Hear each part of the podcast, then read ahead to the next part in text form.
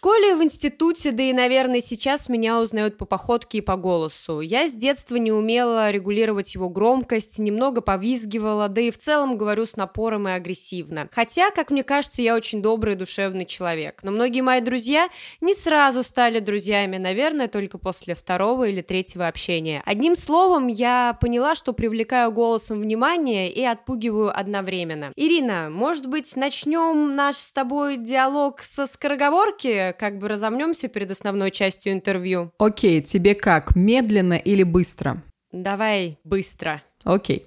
Бык тупогуб, тупогубенький бычок, у быка бела губа была тупа. Повтори. Бык тупогуб, тупогуб... Бык тупак, тукабук, тупак... В общем, друзья, мы начинаем.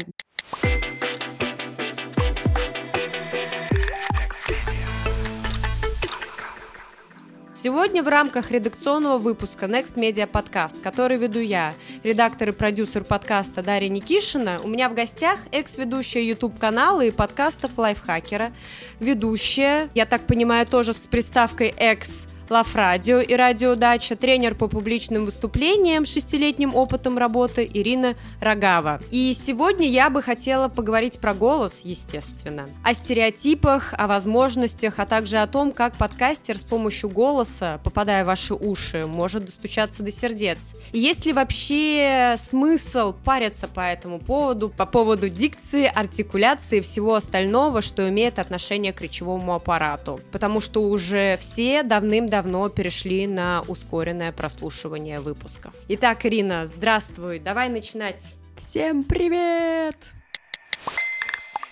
У меня такой вопрос. Вообще, как ты поняла, что голос это то, на чем ты можешь зарабатывать? Ну, начнем историю с того, что мои родители с самого детства поняли, что ребенок-то растет, да, любит поболтать. Я с детства очень разговорчива, я с детства люблю разговаривать. И мои ученики часто меня спрашивают, Ирина, а вот если делать все упражнения, которые ты нам даешь, у нас голос будет такой же низкий, как у тебя. Я говорю, ребятки, нет, мой низкий голос – это с рождения. То есть я с детства, там, пятилетняя Ириночка маленькая бегала и вот так вот басила. Мне не нравился мой голос в начале, потому что как это так? девочка и с очень низким голосом. Но потом я привыкла, полюбила свой голос, и, наверное, со школьного времени я мечтала быть телеведущей.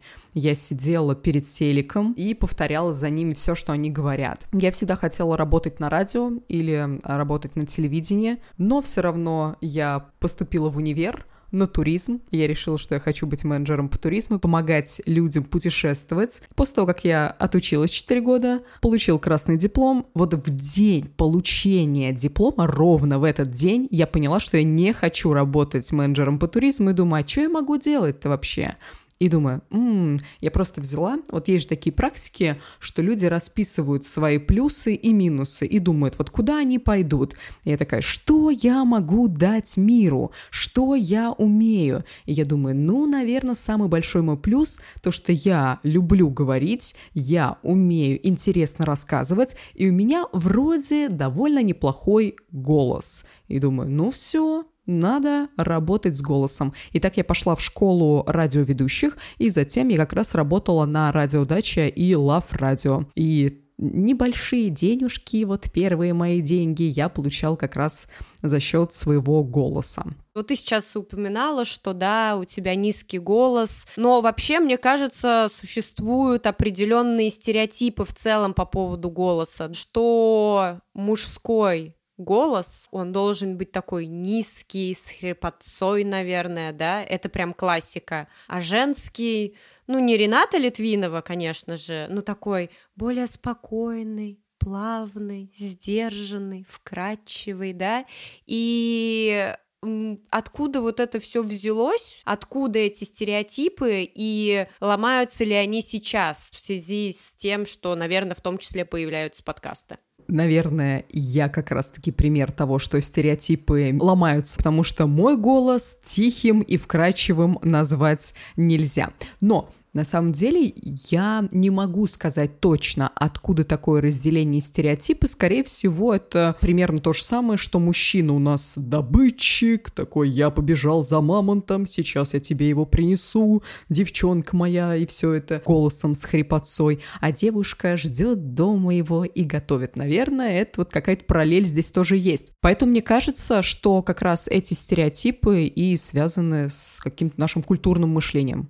Но мне кажется, что сейчас, в 21 веке и в 21 году, обращать внимание на какие-то установленные обществом нормы не особо-то и нужно. Мы сейчас все за открытость, за толерантность и за принятие себя таким, какой ты есть. Но здесь есть небольшой момент. Да, супер круто, что ты любишь себя таким, какой ты есть, но если ты знаешь, что ты можешь сделаться лучше, окей, сделай так. То есть, если у тебя есть какие-то небольшие проблемки с твоим голосом и речью, и ты знаешь, что ты можешь их улучшить, улучшай без проблем. Скажи, пожалуйста, тогда вообще существует ли такое понятие, как идеальный голос? Угу. Идеальный голос. Итак, идеала вообще не существует нигде и ни в чем и в голосе тоже. Например, на этой неделе мне четыре человека, рандомных человека, написали, что у меня прекрасный голос, что я обладательница самого красивого женского голоса. Но когда я вела YouTube лайфхакера, под каждым видео были комментарии о том, что у меня «Чё за мужик там ведет? Это что у нее с голосом?» То есть, понятно, для кого-то мой голос красивый, для кого-то мой голос некрасивый, как и у всех. Там, мне тоже многие голоса не нравятся, а некоторые считают их прекрасными. Это нормально, то есть идеала не существует. Можно стремиться к тому, чтобы голос свой раскрыть, сделать его чуть лучше, чем он есть, если у вас есть такой запрос, есть такая потребность. Но мы с тобой сейчас поговорим про одну вещь. Скажи, пожалуйста, какой голос тебе приятнее слушать, высокий или низкий? Низкий. Почему? А, высокий голос меня лично так как, мне кажется, у меня самой довольно высокий голос, либо потому что я могу переходить на виск, мне кажется, это не очень приятно. Ну, то есть это может резать очень сильно. А низкий, он более успокаивающий, наверное, и можно заслушаться. Я думаю, что так. Угу. Да, большинство людей, как раз как и ты, выбирают низкие голоса. Им приятнее слушать низкий голос. Почему так происходит? Все приходит к нам из прошлого, из нашего вот этого древнего прошлого. Наши предки, когда ходили на охоту, они видели мамонта, и чтобы сообщить своим друзьям о приближающейся опасности, они им кричали там «Эй, подожди, подожди, не ходи туда, там мамонт, мамонт, не надо, не иди туда». Да, то есть они переходили на виск, на писк и очень громко говорили. И поэтому для нас высокий голос, он ассоциируется с опасностью. Или, например, когда вы ругаетесь со своим близким человеком, что происходит? Вы начинаете повышать голос и говорить на вот этих высоких частотах. И опять же, это агрессия, это отдаление. То есть высокий голос — это дальняя дистанция. А с другой стороны, низкий голос — это как раз-таки близкая дистанция. И поэтому люди доверяют больше спикерам, у которых низкие голоса. Вот так вот. Поэтому, если говорить идеала нет, можно обладать любым голосом, но полезнее будет с точки зрения слушабельности иметь низкий голос.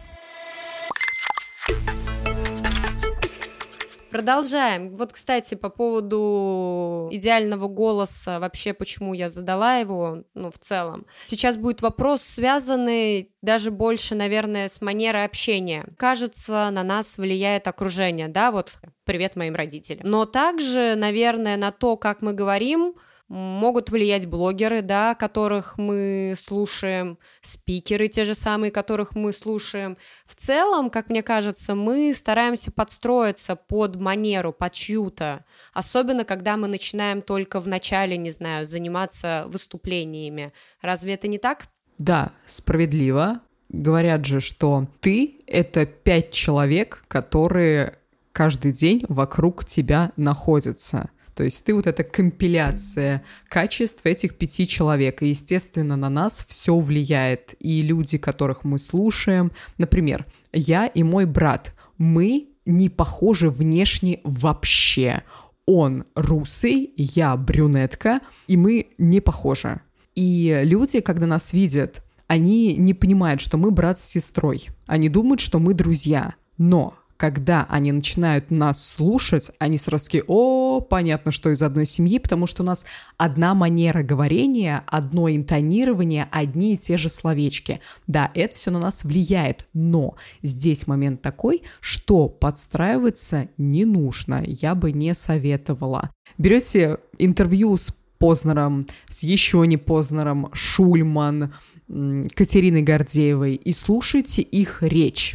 Слушайте, как они говорят. Просто обращайте на это внимание. Не нужно, как я в детстве делала, за Екатериной Андреевой просто повторяла слово в слово и м- манеру речи ее копировала. Нет, не нужно. Нужно просто слушать, понимать, возможно, узнавать какие-то новые слова и их в свой лексикон забирать. Но копировать не нужно. Да, вы можете восхищаться ими, как-то этот опыт перенимать, но полностью копировать я бы не советовала. Особенно мне не нравится, опять же, берем специфику моей работы, я же отсматриваю своих, допустим, коллег, тренеров по публичным выступлениям, по работе с речью. Я захожу на их сайты и, естественно, иду в раздел «Отзывы», чтобы посмотреть, во-первых, как это все устроено на сайте, и посмотреть, как они работают и каких успехов добиваются их ученики. Открываю, значит, отзыв, и там, допустим, Олеся консультант в магазине. И она начинает свою визитку так. Всем привет! Меня зовут Олеся, мне 37 лет. Я работаю консультантом в магазине. А зачем консультанту в магазине так разговаривать? Окей, для рекламы это подходит, для ведения программы, возможно, это подходит. Но сейчас, мне кажется, лучше говорить проще, как вот ты разговариваешь. Это нормально. Поэтому на своих занятиях я никому не обещаю, что я буду учить их именно дикторской постановке речи или научу их быть актерами озвучки. Нет, я вообще такие гарантии не даю. Я просто говорю, ребят, я улучшу вам дикцию, раскрою вам голос. Да, этим я умею заниматься, и вам не нужно это. Просто улучшить свой голос уже будет достаточно. Мне кажется, часто можно увидеть рекламу или услышать, что голос — это мощный инструмент, который позволяет удерживать слушателя, да, вовлечь его в твою историю, и тем самым он дослушает эпизод до конца, и вообще он приходит на твой голос. Но с другой стороны, буквально недавно в одном из чатиков, посвященных подкастам, а, было написано, мол, друзья, что вы паритесь по поводу ваших придыханий, ваших пауз, вашего голоса, все давным-давно уже слушают эпизоды, да, там на ускорении в полтора-в два раза. И разве это вот не парадокс? То есть вроде как говорят, что все идут на голос, а вроде как ускорение. Ну, опять же, вернемся к моим словам, что все найдут своего слушателя даже человек там с какими-то супер большими дефектами, особенностями речи, он все равно найдет своего слушателя, которому будет приятно слушать то, что он рассказывает. Да, но если мы говорим про ускорение, то, скорее всего, здесь я посоветовала поработать над своей речью, потому что если человек не проговаривает половины слов, на ускорении это будет слушаться очень-очень плохо. И на самом деле часто мне задают такой вопрос, и я слышу, что люди слушают на ускорении. В моем окружении таких два человека. И то один делает это исключительно ради работы, чтобы быстрее-быстрее отсмотреть материал. Все остальные слушают без ускорения. Ты с ускорением слушаешь? На ускорение? А, есть э, подкасты некоторые, которые я слушаю на ускорении, и я на ускорении слушаю материал, когда работаю. Ну, то есть тоже, когда там у меня монтаж или еще что-то, мне на ускорении проще послушать. Есть подкасты, например, Темная материя, О, которые я никогда не поставлю на ускорение вообще, потому что мне очень нравится в целом подкаст. Но, допустим, честно, некоторые интервью, наверное, да, я поставлю на x полтора. Ну, то есть мне просто нужно выцепить какую-то важную информацию. Есть подкасты, которые я точно включу, и буду слушать, даже, наверное, замедлив немного, чтобы растянуть это удовольствие. Ну вот про темную материю, как я говорю. Да, потому что как раз-таки эти подкасты ты слушаешь для удовольствия, и ты хочешь это растянуть и послушать вот в нормальном темпе, как тебе рассказчик это все и говорит. А если тебе нужно просто взять там какую-то пользу, да, окей, ты можешь поставить там на полтора или сколько там у тебя скорость. Ладно, давай все-таки мы будем ориентироваться на тех, кто предпочитает наслаждаться голосом, да, на аудиалов. И тут такой вопрос, что одно дело говорить тост на свадьбе, да, или быть диктором, да, вот это вот, а другое это вести подкасты. Как ты считаешь, важно ли подкастеру, если он выступает в роли ведущего, развивать свой голос, заниматься голосом? Ну, не просто от выпуска к выпуску там бла-бла-бла-бла-бла-бла, а прям понимать, что мой голос должен звучать лучше и лучше. Очень интересную мысль сказала Катя Крангаус. Я была, по-моему, 2-3 года назад, я была на обучении у студии Либо-Либо по подкастам, и вот Катя Крангаус там сказала, что неважно, как вы говорите, главное, что вам есть что сказать.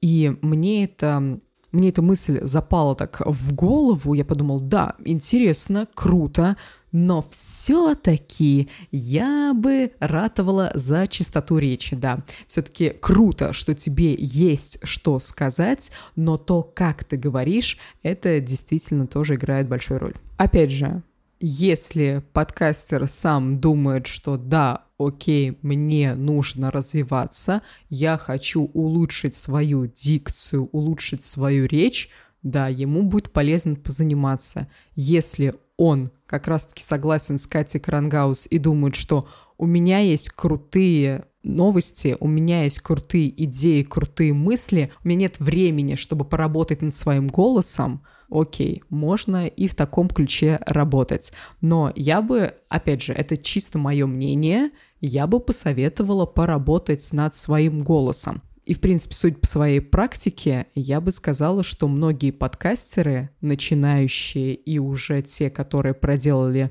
достаточно большой путь в этом, они интересуются темой улучшения своего голоса, потому что приходят ко мне на уроки. Да, то есть запрос такой есть, и это круто. Но опять же, вернемся к тому, это выбор человека. Если он хочет заниматься речью и улучшать ее, окей. Если нет, и он просто за идею, это тоже нормально. Хорошо, как раз-таки про боль. Ты как профессионал считаешь, какие качества нужны подкастеру, ведущему? Ну, то есть членораздельная речь, окей, там, поставленная речь. Что еще? Скорее всего, это дикция, хорошая дикция, чтобы все проговаривать, чтобы все слова долетали до слушателя. Сторителлинг, мне кажется, что это важно, уметь рассказывать истории, чтобы заинтересовывать слушателей – и, скорее всего, это как раз-таки эмоциональность речи, чтобы, опять же, было интересно слушать. Я сейчас расскажу немножко не про подкастеров. На самом деле, в такое тренерство по речи я ушла где-то полтора года назад, и с тех пор у меня случилась, как это называется, не профнепригодность, а профдеформация. У меня произошла профдеформация, и люди, с которыми я общаюсь, я сразу же замечаю, что у них с речью, занимаются они или не занимаются, что с дикцией, какие звуки они не выговаривают. И это на самом деле достаточно сложно мне, я пытаюсь от этого отучиться. А если мы возвращаемся к подкастерам, то здесь тоже такой момент, что я очень большой аудиал, и я аудиальный сноб, и поэтому я слушаю подкасты, которые ведут ребята с голосами, которые мне нравятся, и их мало, так что подкастов я слушаю очень мало.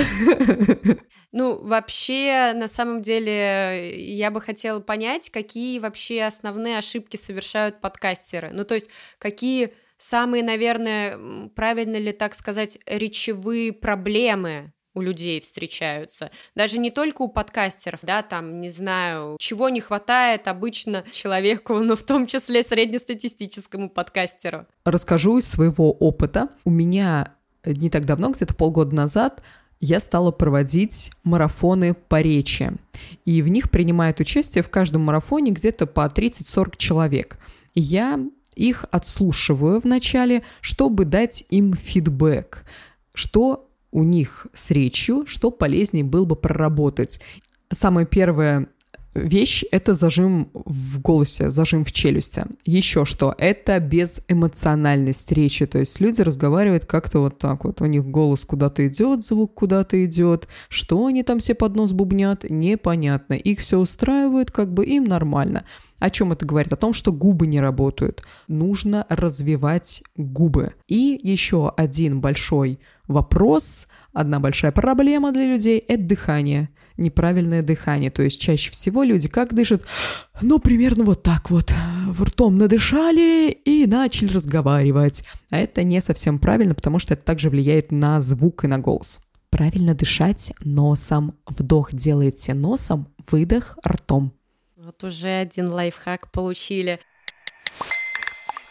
вот, допустим, есть 30 минут, и человеку нужно как-то сконцентрировать, да, все внимание на себе. Ты же не скажешь там, нет, ну, точнее, можно, не знаю, вставить рекламную интеграцию, там, какую-то отбивку или задать непонятный вопрос, там, вскрикнуть, там, что? Ну, как-то так, чтобы человек такой, что? И переключился. Но в целом голосом, играя голосом или еще можно удерживать внимание на протяжении 30 минут, и есть ли какой-то сценарий? Ну, то есть, должна ли я, допустим, спускаться на тон ниже, потом подниматься? Ну, то есть, должна ли я вот превращаться в ту самую актрису, консультанта из магазина, да, который хочет позаигрывать с публикой, чтобы 30 минут э, публика, возможно, не понимала, что происходит, да, но обращала на меня внимание и слушала меня?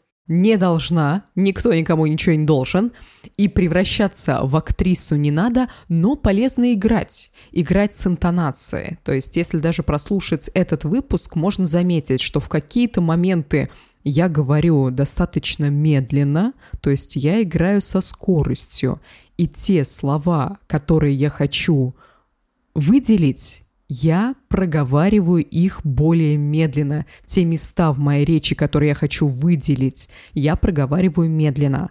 А потом уже я могу опять же на свою скорость привычную выйти и говорить быстрее. Еще момент – это громкость речи. То, что мы хотим выделить, лучше говорить, напомни мне, как громко или более низко. Я ж громко отпугну. От, верно.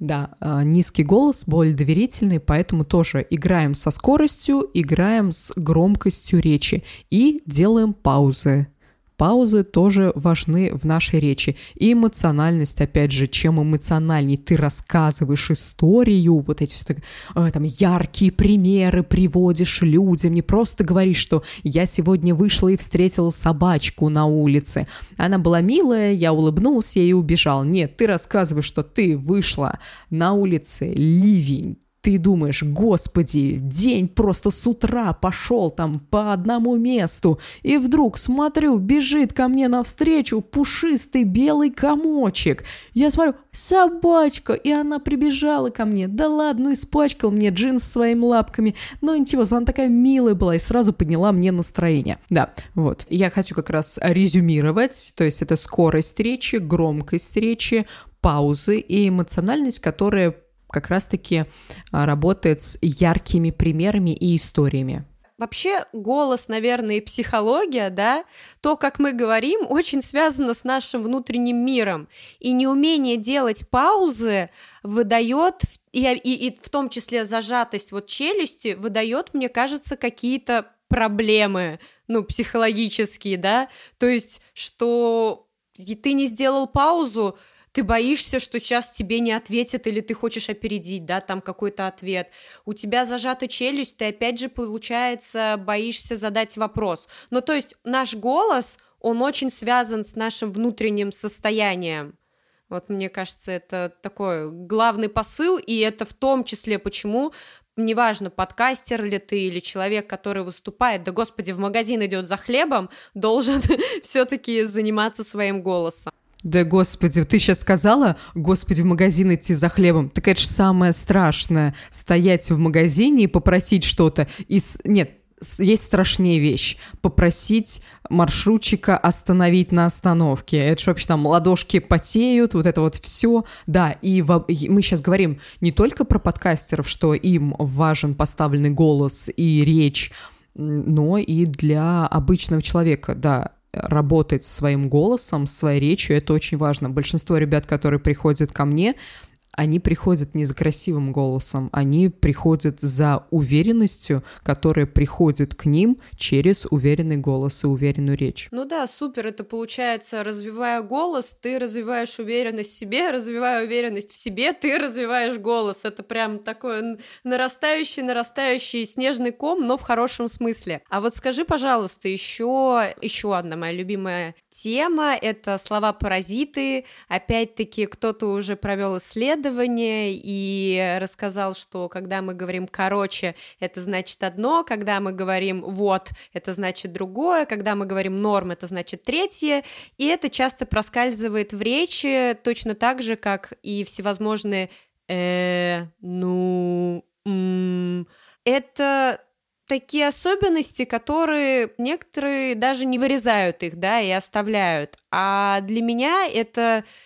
Честно, я, мне кажется, у меня есть какой-то свой клин, я прям могу считать, сколько раз сказал человек «вот», сколько раз было «э», сколько раз было «ну», как ты думаешь, от этого нужно избавляться? Это нужно вычищать по итогу, да? И это же тоже как бы голос твой, это же тоже внимание, и с этим же обязательно надо работать. На самом деле, если посмотреть с одной точки зрения, то да, это мусор. Это слова-паразиты, которые портят нашу речь. А с другой стороны, это еще и маркеры, которые украшают нашу речь. То есть мы можем сказать, ну, понятно, это как бы не будет словом паразитом. Я очень часто использую «ну», особенно если мы говорим не про говорение, а про какие-то там посты в Инстаграме. Я пишу «ну», чтобы выразить свою эмоциональность на письме.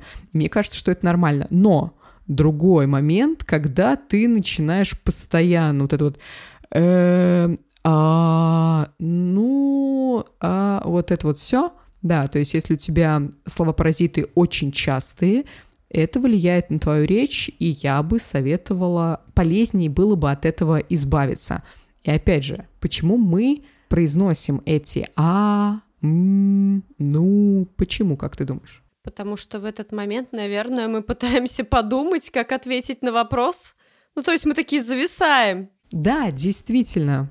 Мы хотим закрыть паузу, о которых мы с тобой уже говорили. А зачем их закрывать, если они могут улучшить нашу речь, если они могут нашу речь эмоционально сделать более выразительной? Большинство людей говорят а, потому что думают, что если они сейчас что-то не скажут, то все люди подумают, что они глупенькие.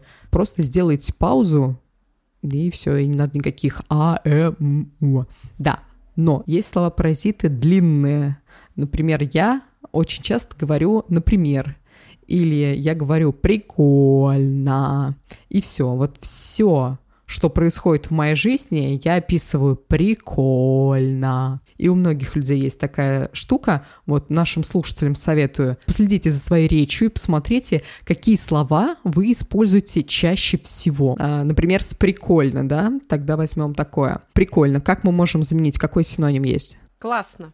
Классно. Окей, классно, круто. И вот в понедельник я весь день, если хочу сказать прикольно, говорю классно.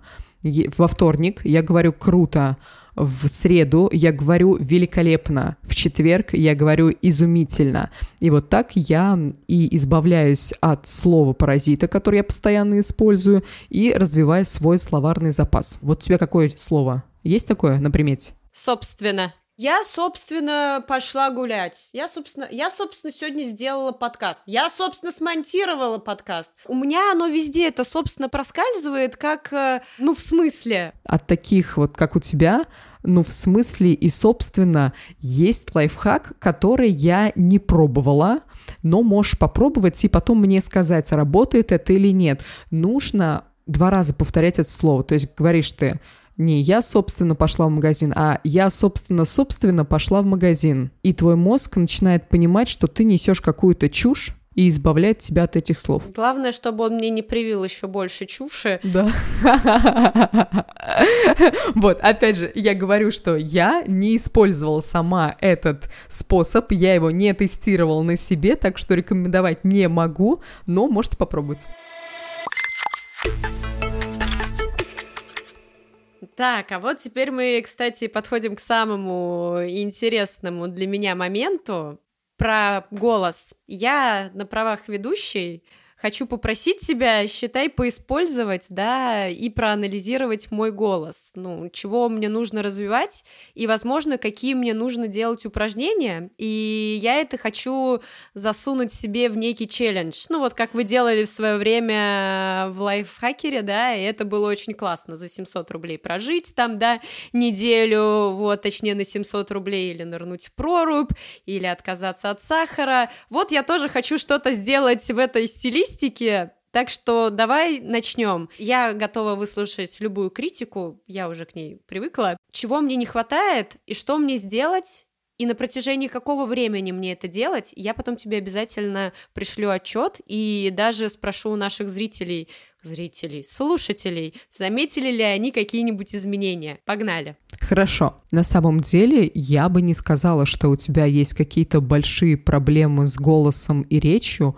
Вполне красивый голос. Единственное, я бы его сделала чуть глубже и раскрыла его. То есть иногда действительно ты уходишь немножко вот туда, вот вверха, вот, пошла. Да, это нормально вполне, но можно это поправить, делать определенные упражнения, например, мычать, как коровка. То есть ты берешь, у тебя губы... А я сразу показываю упражнение? Да показываю, я повторять сейчас буду. Да, хорошо. Упражнение, да, мы мычим. Губы сомкнуты, зубы чуть-чуть разомкнуты, и мы мычим так низко.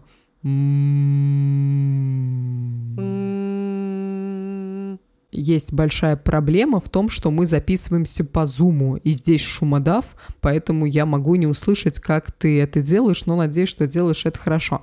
Да, вот так вот нужно будет мычать где-то минутки три. Это упражнение, которое поможет тебе раскрыть свой голос. Не буду там удлинять наш подкаст и объяснять, как там что работает, но это действительно очень действенное упражнение. Затем полезно будет делать упражнение, которое раскрывает ваш голос. Это упражнение Тарзан. Нужно вспомнить, как делает Тарзан. Тарзан бьет себя по груди и произносит а да да да да да да да вот, отлично, да-да-да. Ты постукиваешь себя, произносишь гласный звук и делаешь тем самым массаж для своего голоса. Да, еще чуть-чуть есть проблемки с дикцией, нужно будет поправить. Это, естественно, губы, язык и нижняя челюсть делаешь артикуляционную гимнастику. Варианты артикуляционной разминки, их можно найти в интернете без проблем. Просто вбиваете артикуляционная гимнастика или вбиваете артикуляция губ, артикуляция языка, артикуляция челюсти. И там вполне в открытом доступе будут упражнения. Просто берете их и делаете. Выполняете по 5-10 минут в день. Отлично. В принципе, вот.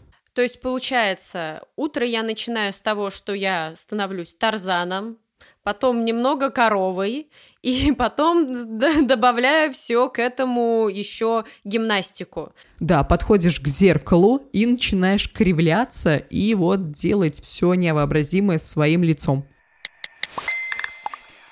Еще я, кстати, у тебя видела, как мне показалось, очень классное упражнение, когда ты вставляешь карандаш и читаешь стихи. Оно для чего? А, да.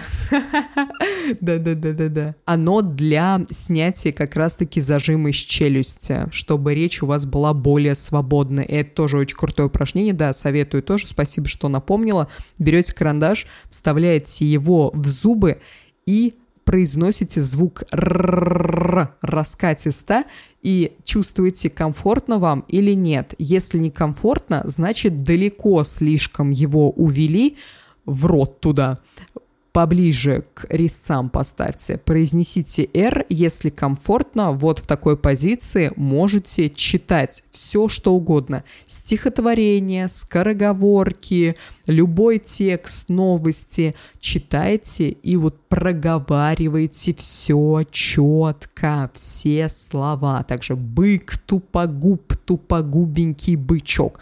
Да, это очень хорошо помогает. И когда прочитаете один раз уберите карандаш и прочитайте без карандаша, чтобы почувствовать разницу. Это одно из упражнений, которое показывает результат сразу же. Супер! Сколько времени нужно на то, чтобы, выполняя, естественно, ежедневно, да, там это же все-таки система должна быть, а не раз в неделю ты вспомнил, что ты, о, помычу-ка я сейчас. Через сколько примерно уже можно заметить результат? Опять же, все люди индивидуальные, и то есть я не могу сейчас сказать, да через неделю вот заметите. Нет, у всех свои особенности, речевые, физиологические, поэтому ставить каких-то рамок я не могу. И даже когда ко мне приходят ученики и говорят, ну, Ирин, ну сколько вот вы скажете уроков нам нужно заниматься, сколько вы посоветуете уроков нам заниматься? Я говорю, я не знаю, потому что я не знаю вашей обучаемости. Но, как показала практика, уже хорошие результаты появляются после двух месяцев практики. В смысле, хорошие результаты уже. Первые результаты можно заметить и через неделю или уже после первого занятия. А уже постоянное улучшение голоса и речи можно заметить после двух месяцев. Опять же, исходя из моей практики. Все, поняла. То есть, допустим, мне сейчас достаточно будет записать какой-то для себя небольшой текст, там, приступить в течение двух-трех недель или месяца к выполнению упражнений и прочитать этот текст заново. И там, допустим, сказать, все, я прям в экстазе. Да.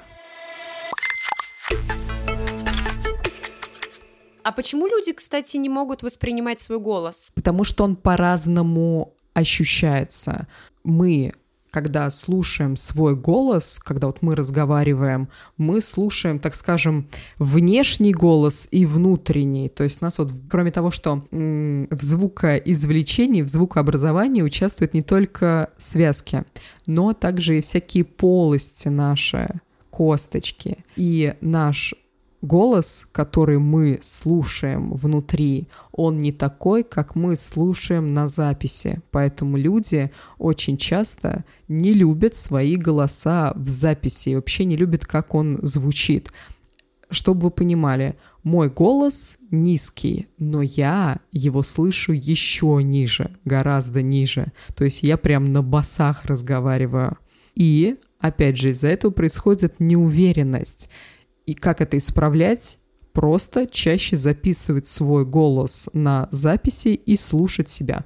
Я помню, когда пришла на радио и записала первую рекламу, послушала ее в эфире, я помню, что все ребята, мои однокурсники, мои учителя меня поздравляют. Такие, Ирина, твой голос на радио, слушай. А я слушаю такая, это не мой голос, вы что, вы что радуетесь-то? Это что, что за пискля там? Мне не нравится. А потом со временем, когда уже очень-очень много раз слушала себя в записи, привыкла и свыклась к тому, что у меня такой голос. Да, поэтому практика, практика, практика в любом случае вам поможет. Прекрасный на самом деле голос, и про тебя говорили, что от твоего голоса можно улететь в космос, либо уснуть. Да ты что?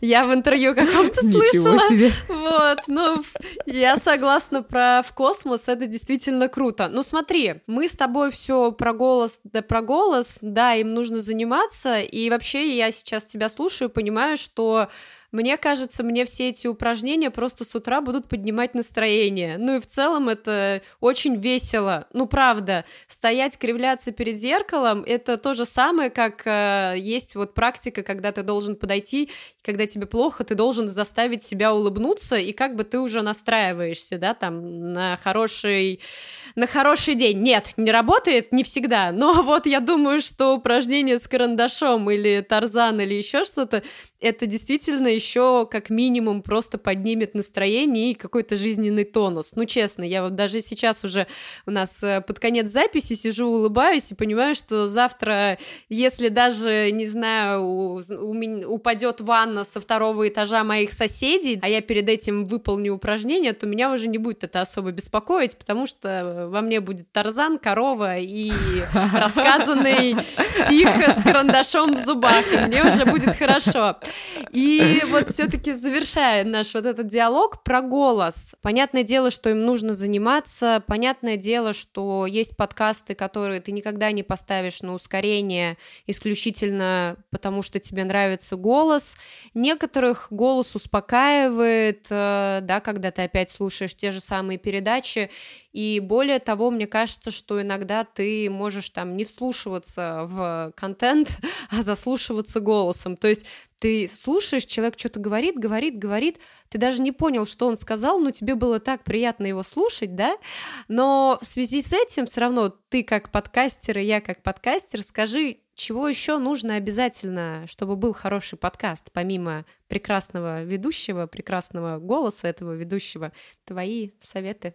любить то, что ты делаешь, потому что какой бы прекрасный голос у тебя не был, если тебе не нравится то, чем ты занимаешься, если ты не любишь это и не горишь этим, это не получится и будет неинтересным ни тебе, ни твоим слушателям. Ну и да, и, собственно, во, мое любимое, собственно, появилось. И да, поэтому, наверное, действительно, что еще главное, мы уже с тобой это обсудили, на каждый подкаст найдется свой слушатель. Действительно, тут важно любить это дело, заниматься этим делом и все-таки все равно думать о голосе, потому что это же, это же визитная карточка. Я говорю, меня узнавали по голосу в институте и в школе, и, в принципе, я когда-то по этому поводу комплексовала, потому что он у меня громкий довольно-таки, а потом я подумала, что ничего, значит, мое предназначение орать. Все, собственно, собственно, и ничего в этом плохого нету. А, спасибо тебе большое, Ирина Рогава, сразу же а, спасибо, за, спасибо. Да, за очень увлекательное интервью, за очень крутые советы, за и безумно интересную беседу. И э, Ирина Рогава нам любезно предоставит э, чек-лист по тому, как улучшить речь, и мы обязательно с вами поделимся. С вами была Дарья Никишина, с вами была Ириночка Рогава. Да, всем пока-пока. Спасибо. Пока.